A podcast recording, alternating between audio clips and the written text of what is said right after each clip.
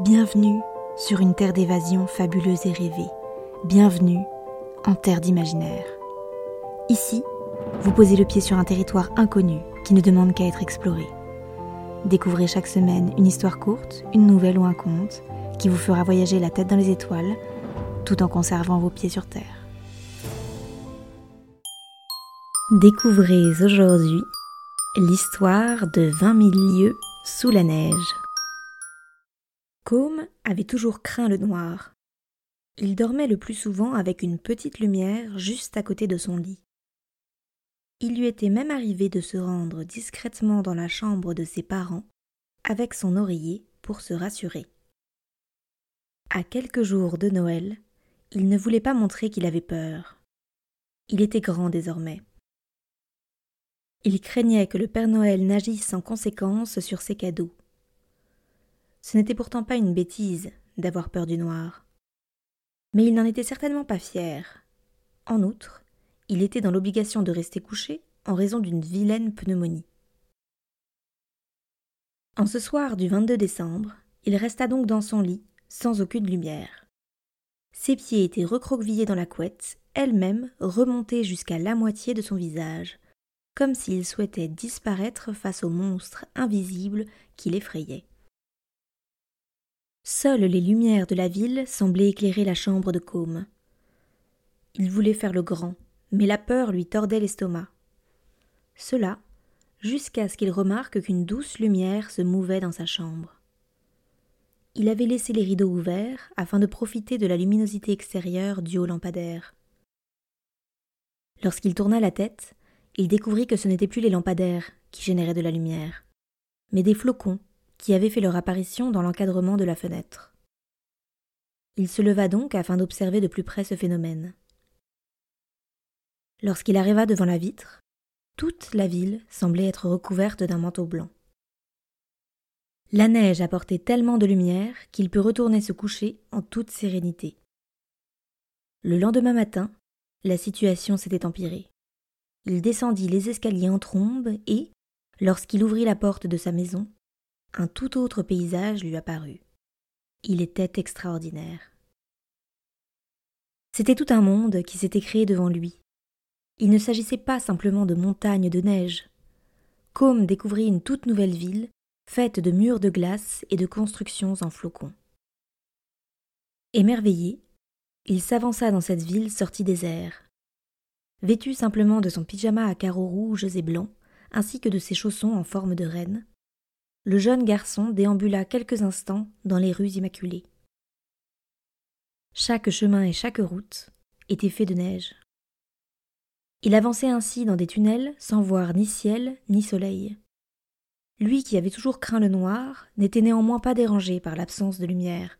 En effet, la neige était tellement éclatante et brillante qu'elle se suffisait à elle-même pour éclairer toute la ville. Plus il avançait, plus il découvrait des boutiques intrigantes, des châteaux en glaçons, des stands de crème glacée ultra colorés, ou encore des autoroutes réservées aux luges, ainsi que des magasins de boutons et de carottes. Il comprit rapidement que ces derniers servaient à habiller les habitants de ce monde enneigé. Pourquoi des carottes et des boutons, me diriez-vous? Car une grande partie de la population était elle-même faite de neige. Les carottes leur servaient donc de nez, et les boutons venaient parfaire leur manteau hivernal. Combe n'en revenait pas. Ce monde sans lumière était le plus lumineux qu'il n'avait jamais vu. Il commençait cependant à avoir froid. Il s'avança donc vers le premier café qu'il vit et s'installa à une table. Un grand homme à la barbe blanche et au ventre rebondi vint prendre sa commande. La carte ne proposait cependant que des boissons glacées et des mets froids, qui ne donnait guère envie aux garçons. Il commanda malgré tout par politesse une boule de neige aromatisée à la chantilly. Il en profita également pour demander à l'homme à la barbe blanche d'où venait toute cette lumière qui éclairait la ville et semblait donner le sourire à tous ses habitants. Celui-ci répondit que, dans chaque flocon tombé pour élaborer la magnifique cité de Snow, se trouvait une étincelle de lumière. Cette même étincelle animait le cœur de la population et faisait briller la neige dont ils étaient composés. Il ajouta que dans les moments les plus sombres, les habitants de Snow trouvaient toujours une lumière au fond d'eux pour éclairer leur chemin. De cette façon, ils ne craignaient jamais le noir, car peu importe où ils se trouvaient, une lumière les accompagnait à chaque instant. Combe réfléchit un moment à ces paroles, tout en dégustant sa boule de neige chantilly. Il se sentait le cœur léger et, curieusement, avait l'impression que sa glace de neige lui avait réchauffé le cœur. Lorsqu'il eut terminé, il décida de revenir sur ses pas afin de retrouver le chemin de sa maison. Il avait l'impression de briller autant que la neige qui l'entourait. Il retrouva aisément la route qui menait chez lui. Il passa la porte et grimpa les escaliers pour retourner à sa chambre comme si de rien n'était.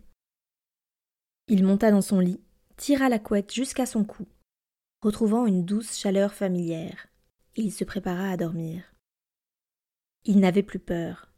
Son voyage au cœur de la ville de Snow lui avait appris que peu importe la noirceur du monde qui l'entoure, une lumière l'accompagnait à chaque instant, et il en était le maître.